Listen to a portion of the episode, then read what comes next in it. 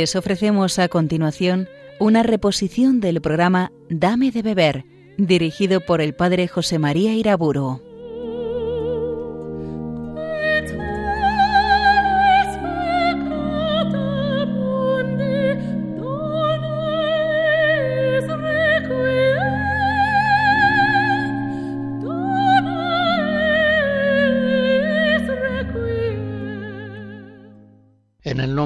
Padre, del Hijo y del Espíritu Santo.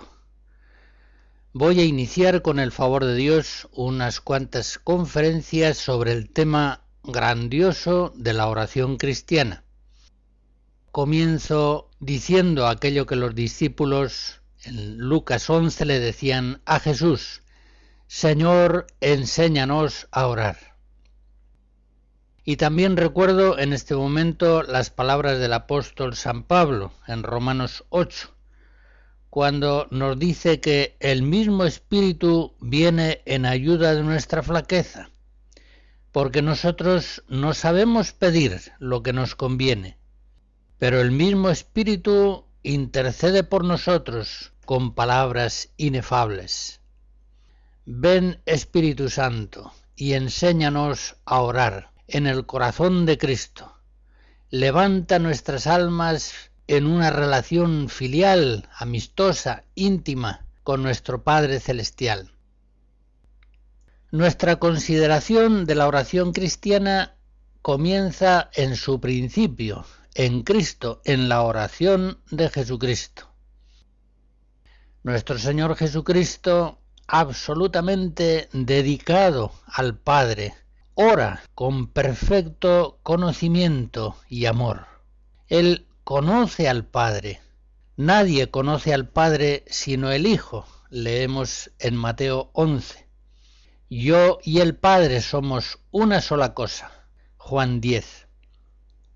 Por tanto, Jesucristo entra con una intimidad filial en el corazón del Padre por la oración, por una oración absolutamente lúcida en el conocimiento contemplativo y absolutamente encendida en un amor infinito. Él tiene la certeza de ser escuchado. Yo sé que siempre me escuchas, dice en Juan 11 antes de realizar la resurrección de Lázaro. Y es en ese misterio sagrado de la oración donde la conciencia filial de Jesús en cuanto hombre alcanza su plenitud. Es preciso que yo me ocupe en las cosas de mi Padre. Lucas 2. Siempre Jesús está unido al Padre en oración, su oración es continua, por eso dice en Juan 8, yo no estoy solo, sino yo y el Padre que me ha enviado. Por otra parte, la oración de Cristo es la oración del mediador de la nueva alianza, es el nuevo Adán, el que ora por toda la humanidad. Podríamos decir que la mediación salvadora de Jesucristo fue realizada en tres modos fundamentales. En primer lugar, Cristo hace de mediador predicándonos el Evangelio, revelándonos a Dios. En segundo lugar, Cristo hace de mediador en su función sacrificial, ofreciéndose por nosotros en el sacrificio de la cruz. Pero en tercer lugar, Cristo es mediador en su función orante, por la cual glorifica al Padre en el nombre de toda la humanidad e intercede sin cesar por los hombres, presentando, como se dice en la carta a los Hebreos capítulo 5, presentando oraciones y súplicas con poderosos clamores y lágrimas. Por tanto, Cristo nos ha salvado predicándonos el Evangelio, ofreciéndose por nosotros en la cruz y orando con poderosos clamores y lágrimas como abogado nuestro. Y ahora en el cielo, Cristo continúa alabando al Padre y continúa intercediendo ante Él siempre por nosotros, como sacerdote perfecto. En Hebreos 7 se asegura que tenemos junto al Padre un abogado, un intercesor que vive siempre para interceder por nosotros. El Cristo glorioso y resucitado, el que nos amó hasta entregar su vida por nosotros, vive siempre junto al Padre, intercediendo continuamente por nosotros con su oración. Escucharemos música religiosa rusa interpretada por el coro de cámara de San Petersburgo.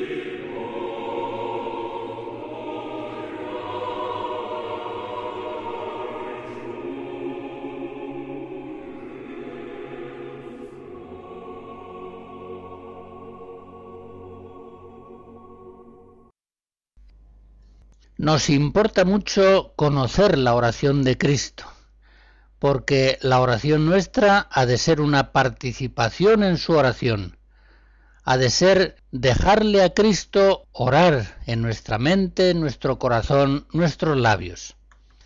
Y los evangelios nos dan ciertamente los rasgos fundamentales de la oración de Cristo, aunque sin duda hay en ella un misterio oculto que no podemos conocer, la intimidad profunda de la oración de Cristo. Pero, como digo, los evangelios nos dan datos muy importantes sobre su oración. Sabemos que unas veces era llena de gozo y de alabanza. Por ejemplo, en Lucas 10 en aquel momento se sintió inundado del gozo del Espíritu Santo. Estaba predicando, estaba rodeado de gente y exclamó, Yo te alabo, Padre, Señor del cielo y de la tierra, porque has ocultado estas cosas a los sabios y entendidos y las has revelado a la gente sencilla, a los pequeños. Sí, Padre, porque así lo has querido. Esa exclamación de gozo parece como un eco del Magnificat de la Virgen María. Ella también se alegra en Dios su Salvador y se alegra de que ensalce a los humildes y resista a los soberbios. En otras ocasiones el Evangelio nos muestra a Jesús pidiendo, por ejemplo, en el sermón de la última cena que nos narra San Juan, pide insistentemente por los discípulos para que se mantengan unidos en la caridad y su unión sea una manifestación de la unión de la Santísima Trinidad. En ocasiones, por ejemplo, en el huerto de los olivos, la oración de Cristo es angustiosa, llena de tristeza, está sudando sangre. Lucas 22. Pero en todo caso, siempre el corazón de la oración de Cristo es su conformidad con la voluntad del Padre. El amor que le une al Padre hace que la voluntad humana de Jesucristo se identifique incondicionalmente con la voluntad del Padre Providente. No se haga, Padre, mi voluntad, sino la tuya. Lucas 22. Toda oración cristiana ha de tener, por tanto, este fondo continuo, buscar y pedir la voluntad de Dios, que la voluntad de Dios sea conocida y realizada con la ayuda de su gracia. Jesús de Nazaret nos da la fisonomía de un hombre orante, siendo así que como maestro, como profeta enviado por Dios, su vida tiene una forma activa. Pero, sin embargo, nos dicen los evangelios, Lucas 5, por ejemplo, que acostumbraba retirarse a lugares solitarios y allí se entregaba a la oración. Es decir, el mismo Jesús en su vida daba testimonio fiel de la verdad de sus enseñanzas. Él decía que es preciso orar en todo tiempo y no desfallecer. Lucas 18. Y eso es lo que él hacía orar en todo tiempo y no desfallecer. Normalmente Jesús, como sabemos, oraba a solas, en solitario. Todavía sus discípulos no habían recibido el Espíritu Santo, el Espíritu de la filiación divina. Por tanto, no estaban en condiciones espirituales para unirse a Jesucristo en la oración. Se retiraba a orar a solas, por la noche, en lugares solitarios. Y notamos que se entregaba especialmente a la oración en los momentos más importantes de su vida y de su ministerio. Vemos en los Evangelios, concretamente en San Lucas, que es el que más atento está a la oración de Cristo y en general al tema de la oración, vemos en San Lucas que antes del bautismo antes de la elección de los doce, antes de la confesión de Pedro, antes de enseñar el Padre Nuestro, Jesucristo estaba en oración. Es muy significativo, por ejemplo, que la enseñanza del Padre Nuestro la da a los discípulos porque ellos le ven orar y cuando vuelve de su oración le piden, Señor, enséñanos a orar. Lucas 11. Merece también la pena señalar que la transfiguración de Jesucristo en el monte se produce mientras oraba. Es un dato que nos da también San Lucas en el capítulo 9. Por tanto, en Jesús acción y contemplación se alternaban y se unían armoniosamente. En Lucas 21 se nos dice que Jesús enseñaba durante el día en el templo y por la noche salía para pasarla en el monte llamado de los olivos. Y no solamente había una alternancia de tiempos de oración, tiempos de acción, incluso durante la misma actividad intercalaba en ocasiones breves oraciones algunas de ellas recogidas en los Evangelios. Por ejemplo, antes citaba aquella Yo te alabo, Padre, Señor del cielo y de la tierra, también hace una breve oración antes de la resurrección de Lázaro, Padre, tú siempre me escuchas, una oración en voz alta que la gente la oye. Podríamos decir que son como jaculatorias, oraciones breves que Jesús intercala en medio de sus actividades entre los hombres.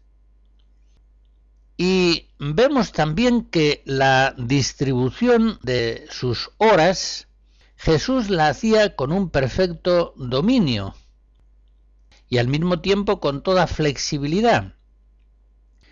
No se dejaba llevar ni por los íntimos deseos de su corazón, ni tampoco por las circunstancias exteriores.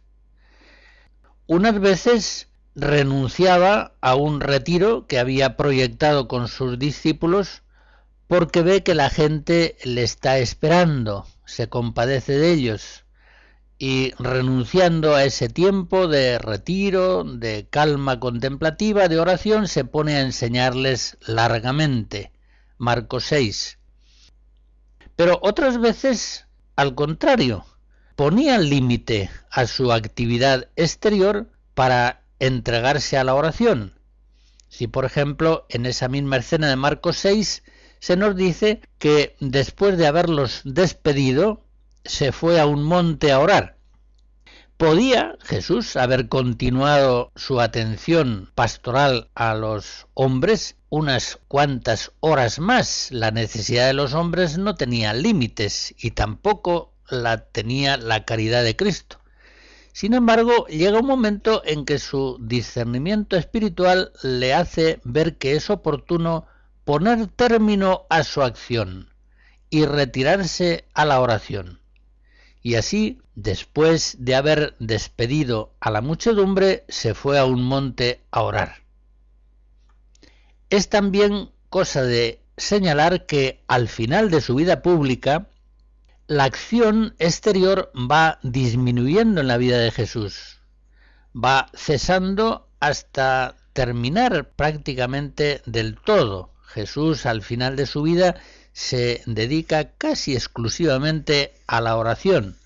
Nos dice Juan 11 que ya no andaba en público entre los judíos, había crecido tanto la hostilidad hacia él que no podía presentarse en público. Jesús se retiró a un lugar próximo al desierto llamado Efrem y allá moraba con los discípulos. Juan 11 Vuelve después a Jerusalén, en Betania, la entrada en la ciudad santa, la pasión, y ya en la cena, más concretamente al final del sermón de la cena, en Getsemaní, en la cruz, no hace otra cosa que orar. El final de la vida de Jesús es sumamente orante.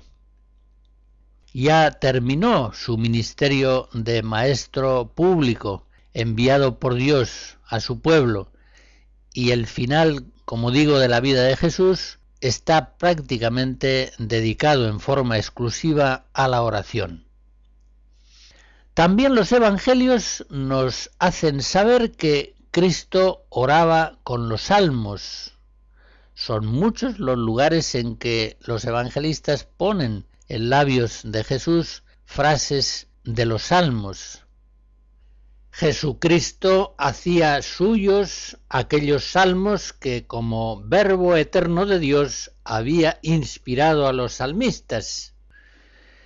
Y él era consciente de que en su vida estaba dando cumplimiento a todo lo que los salmos habían predicho acerca de él. Lucas 24. También, según la costumbre de su pueblo, y según la costumbre de todos los pueblos religiosos, adoptaba Jesús ciertas actitudes exteriores al orar.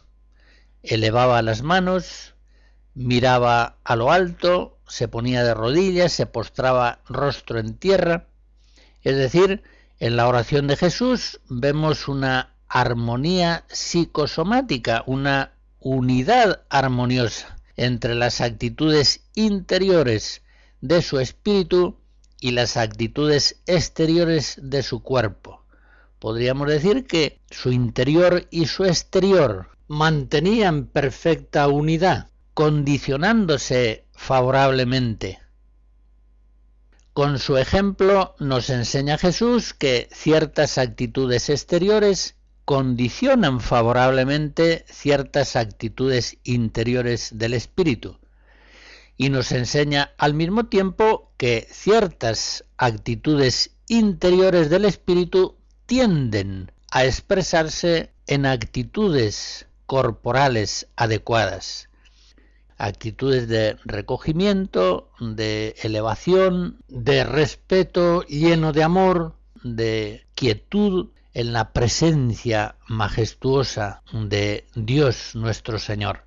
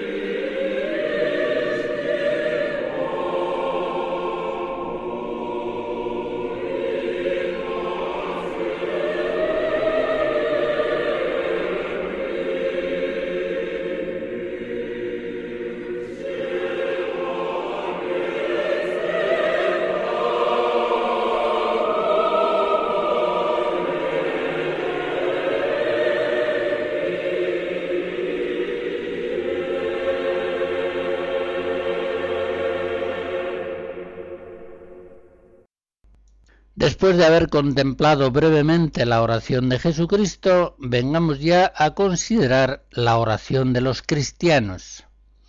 La oración cristiana es ciertamente una participación en la oración de Cristo. Todo lo que vivimos los cristianos es participación espiritual en Cristo. Yo os he dado el ejemplo para que vosotros hagáis también como yo he hecho. Juan 13. Pero nuestra oración es oración de Cristo no solamente porque la hacemos siguiendo su ejemplo, sino porque Él nos comunica su espíritu. Él es quien ora en nosotros por el Espíritu Santo con palabras inefables. Cristo, como decía San Agustín, ora en nosotros. La frase completa dice así, Cristo ora por nosotros como sacerdote nuestro. Él ora en nosotros como cabeza nuestra. Él es orado por nosotros como Dios nuestro. Reconozcamos pues en Él nuestras voces y reconozcamos su voz en las nuestras. Cristo está orando en nosotros cuando hacemos oración. Gracias a la comunicación de su Espíritu, pueden nuestras mentes y corazones elevarse con toda confianza filial hacia el Padre Celestial. Hemos de ser muy conscientes de que el pueblo cristiano, en su condición sacerdotal, está destinado a la oración. Hay en nosotros una vocación profunda y específica a la oración. Estamos destinados en Cristo como sacerdotes para alabar a Dios y para interceder por los hombres.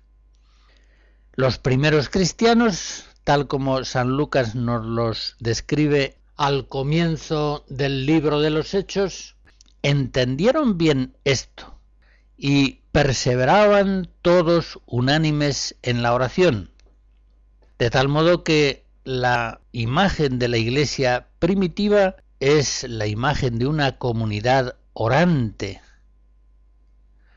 Los que habían creído perseveraban en escuchar la enseñanza de los apóstoles, perseveraban en la unión fraterna, la coinonía, en la fracción del pan, la Eucaristía y en las oraciones. Hechos 2.42.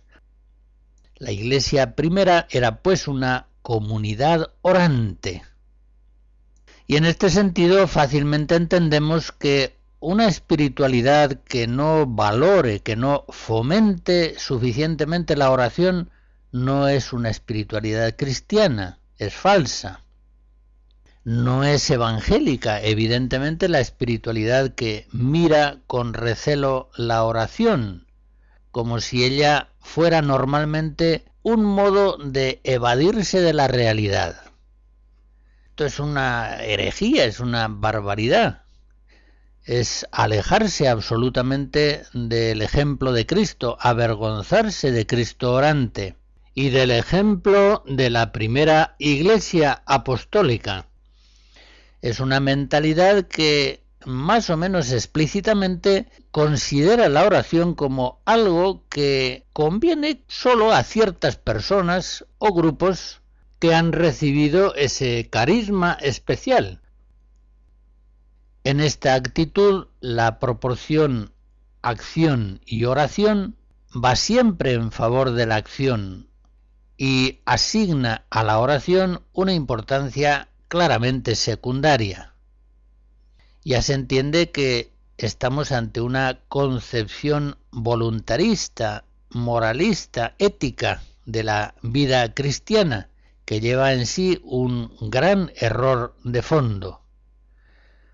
Si los cristianos hubiéramos sido llamados al reino en la calidad exclusiva de siervos, como empleados, como funcionarios, como soldados, en ese caso, la oración no sería esencial en nuestra vida.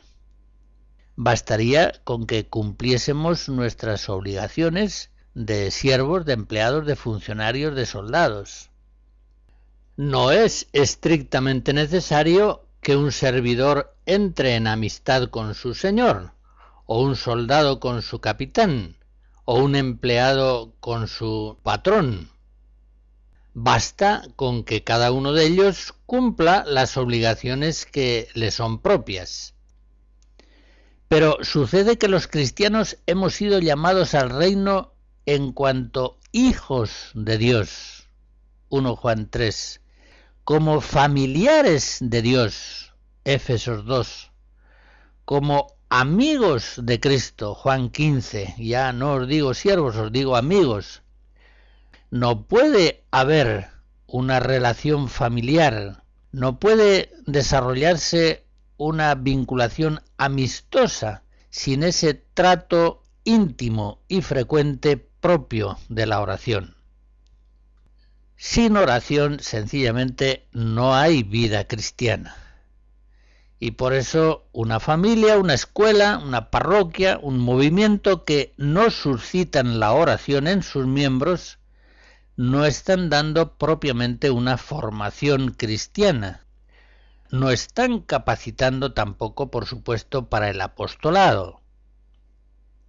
Tenemos que decir que una actividad es cristiana cuando procede de la contemplación y a la contemplación conduce. La actividad que no tiene su origen en la fe contemplativa, la actividad que incapacita para la oración, no es una actividad propiamente cristiana. El Concilio Vaticano II, en la Constitución de Liturgia, en el número 2, nos dice que lo humano ha de estar ordenado y subordinado a lo divino, lo visible a lo invisible, la acción a la contemplación y lo presente a la ciudad futura que buscamos. Ciertamente no hemos de contraponer la acción con la oración. Ora et labora es un lema perfecto. La oración y el trabajo han de complementarse, potenciarse mutuamente. Pero sin duda entre los dos la primacía la tiene la oración. Es la oración la que ilumina y da sentido al trabajo. El trabajo ha de iniciarse en la oración, ha de transcurrir en ella por medio de la oración continua y ha de conducirnos a la oración, a la oración de alabanza, de acción de gracias, a la oración de súplica.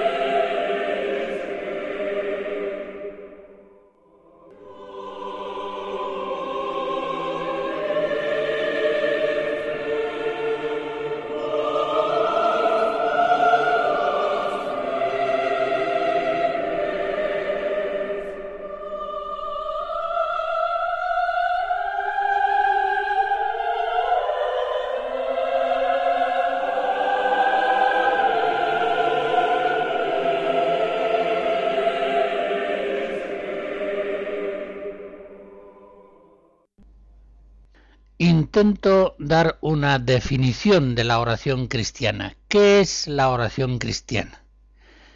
Es una relación personal, filial e inmediata del cristiano con Dios, hecha a la luz de la fe y en el amor de la caridad.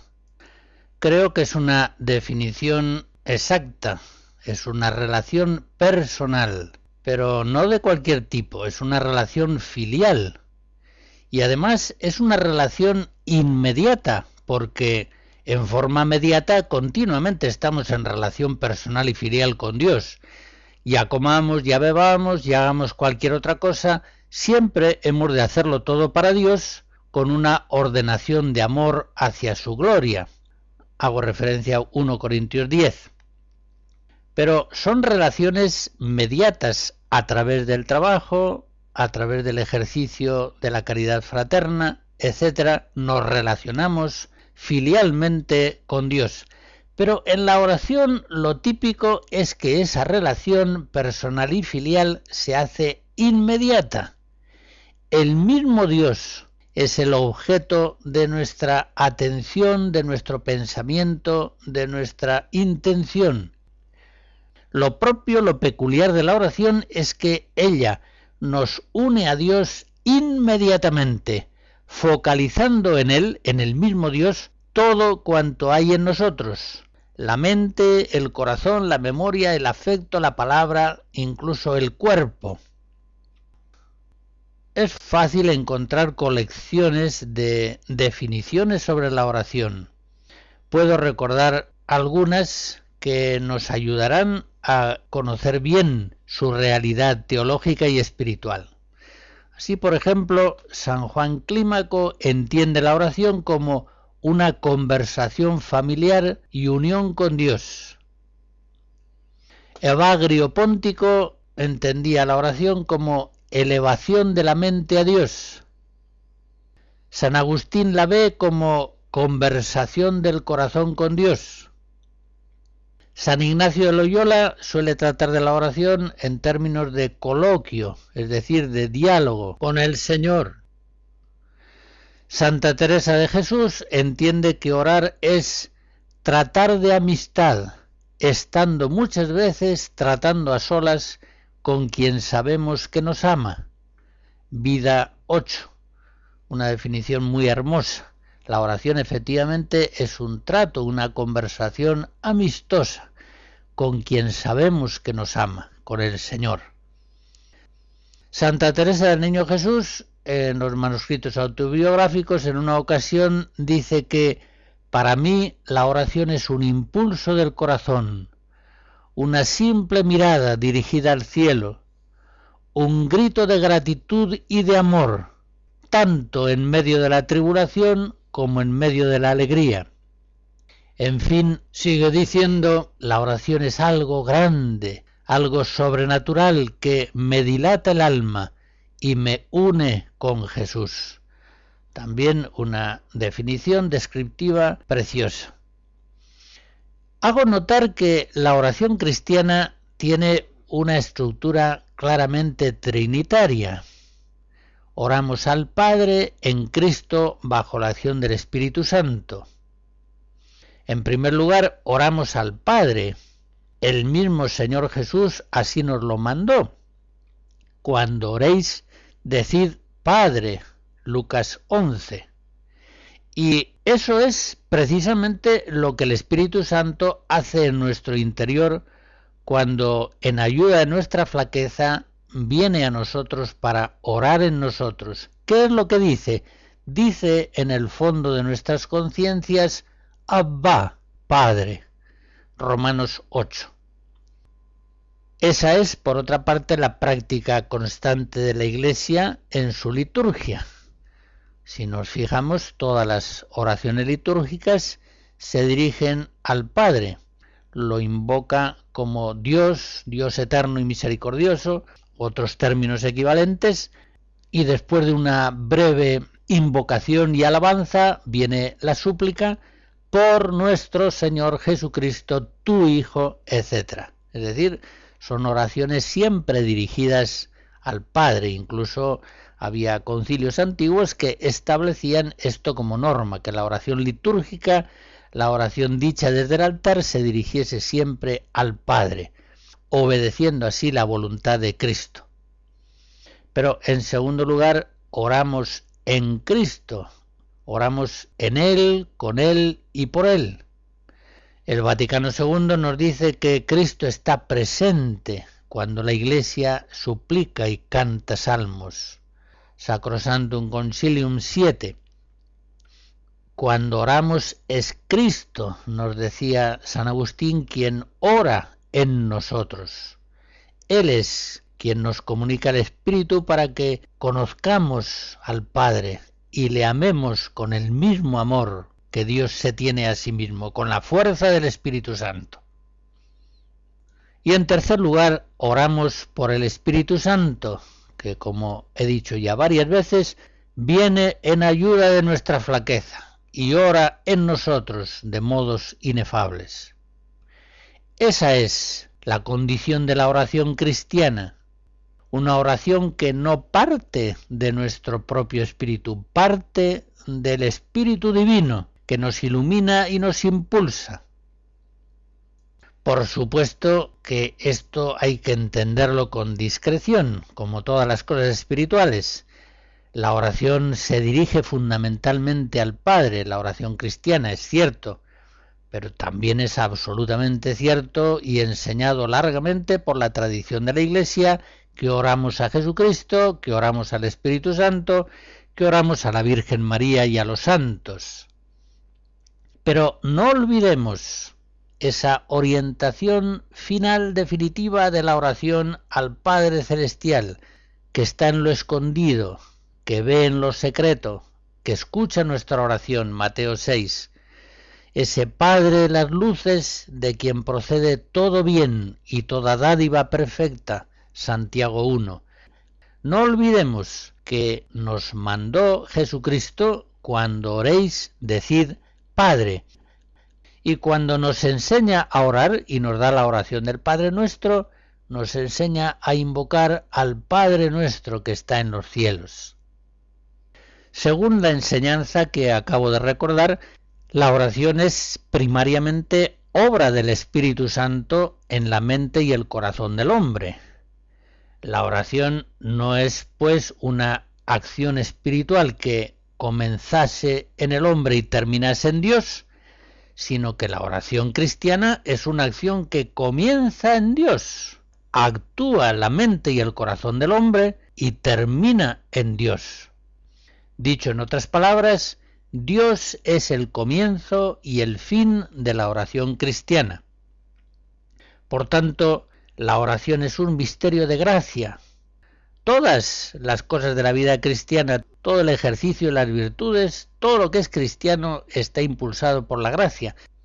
Evidentemente, la oración es una acción de gracia, Evidentemente la oración la realizamos los cristianos bajo el auxilio de la gracia.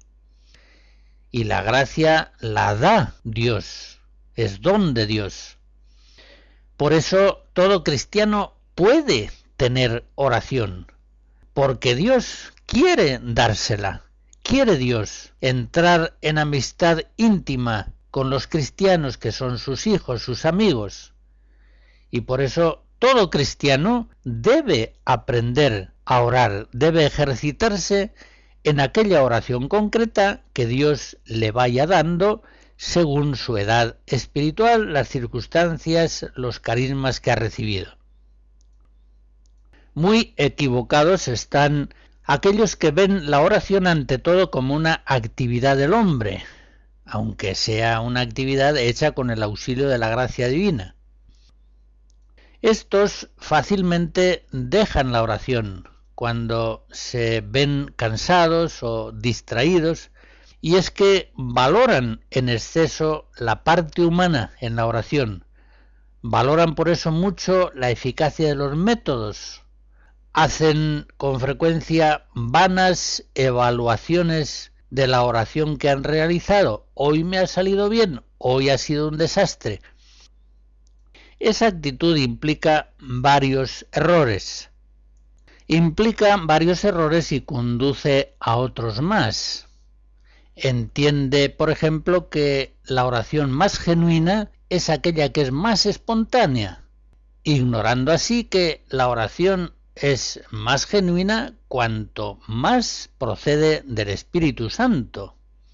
Entonces es cuando la oración cristiana es más auténtica, lo que nace de la carne es carne, dice Jesús. Solamente lo que nace del Espíritu es Espíritu. Juan 3. Ya San Juan de la Cruz decía en el prólogo de la subida al Monte Carmelo que hay muchas almas que piensan que no tienen oración y tienen muy mucha. Y otras, en cambio, que creen tienen mucha y es poco más que nada. En la oración no hemos de fijarnos pues tanto en la parte del hombre, sino en la parte de Dios, que es el protagonista indudable de la oración cristiana. A Él hemos de estar atentos y dóciles en todo el tiempo sagrado de nuestra oración. No se trata tanto de que en la oración estemos ocurrentes, llenos de pensamientos, de sentimientos, de palabras. Hay veces que todo esto nos falta. Nuestra oración es grata a Dios en la medida en que la hacemos en Cristo, bajo la acción del Espíritu Santo que obra en el fondo de nuestras conciencias.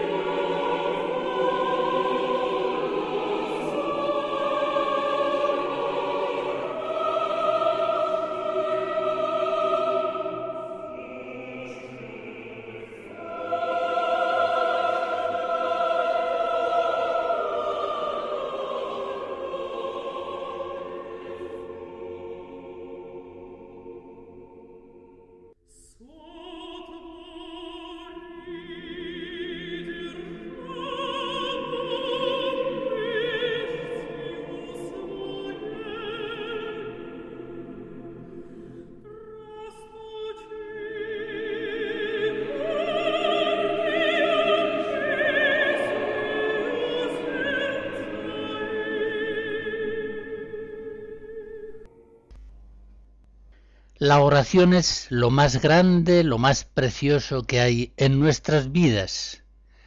La oración ilumina nuestras mentes, nos desengaña de los errores del mundo y del maligno. La oración nos da discernimiento para conocer la voluntad de Dios en todas las circunstancias de nuestra vida. La oración alegra nuestros corazones, en ella encontramos nuestro descanso en el trabajo, nuestra confortación en la debilidad, en las penas.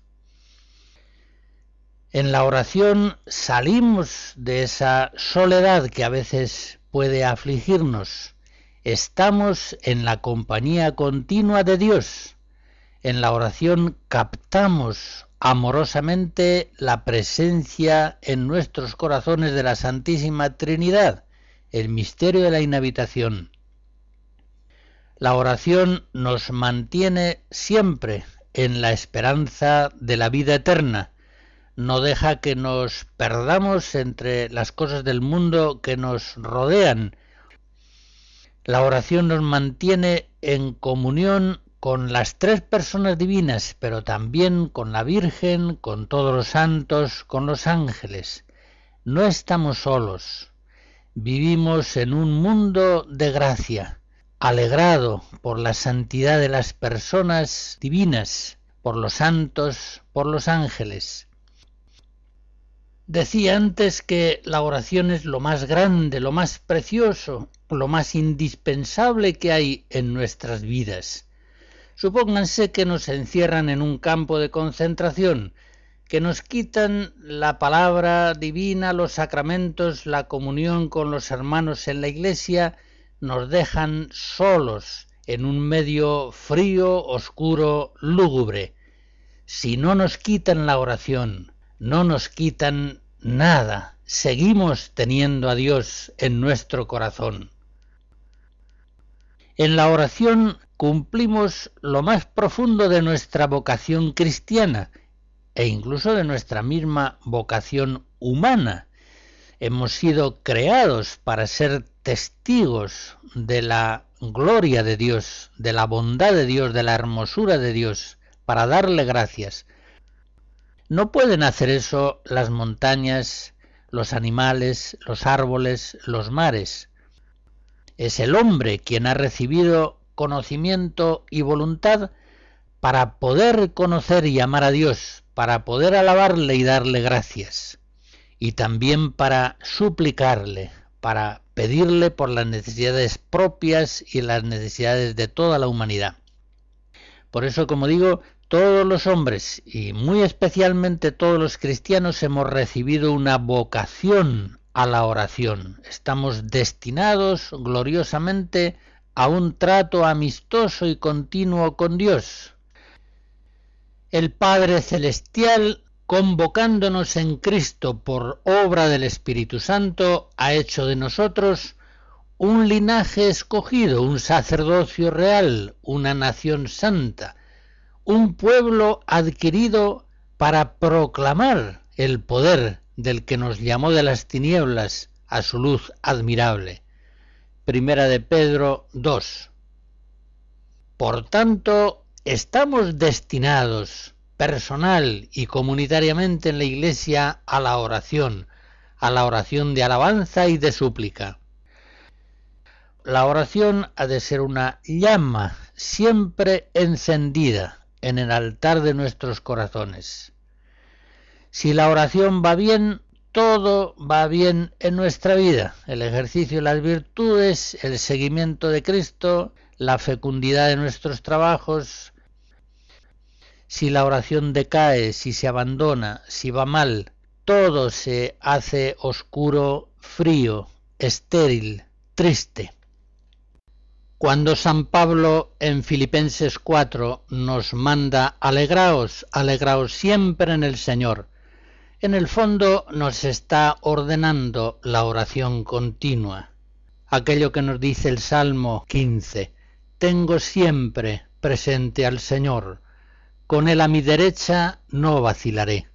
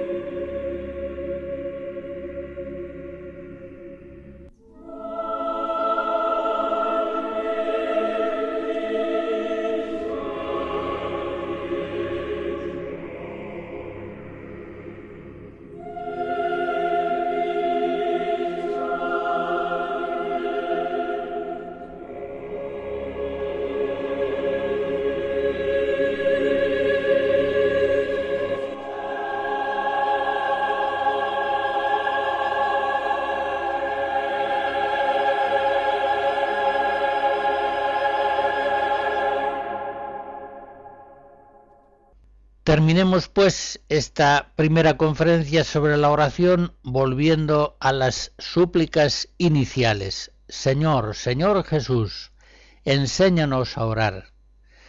Ven Espíritu Santo, ilumina los corazones de tus fieles, encendiendo en ellos el fuego de tu amor, para que podamos orar. Ven en ayuda de nuestra flaqueza y ora en nosotros con palabras inefables.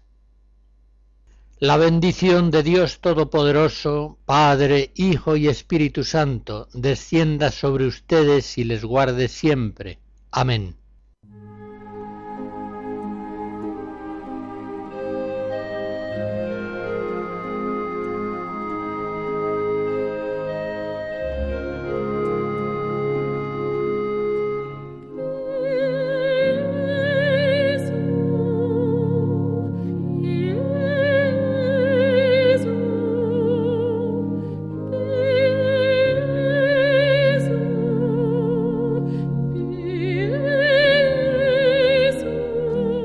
Han escuchado en Radio María una reposición del programa Dame de beber, dirigido por el padre José María Iraburo.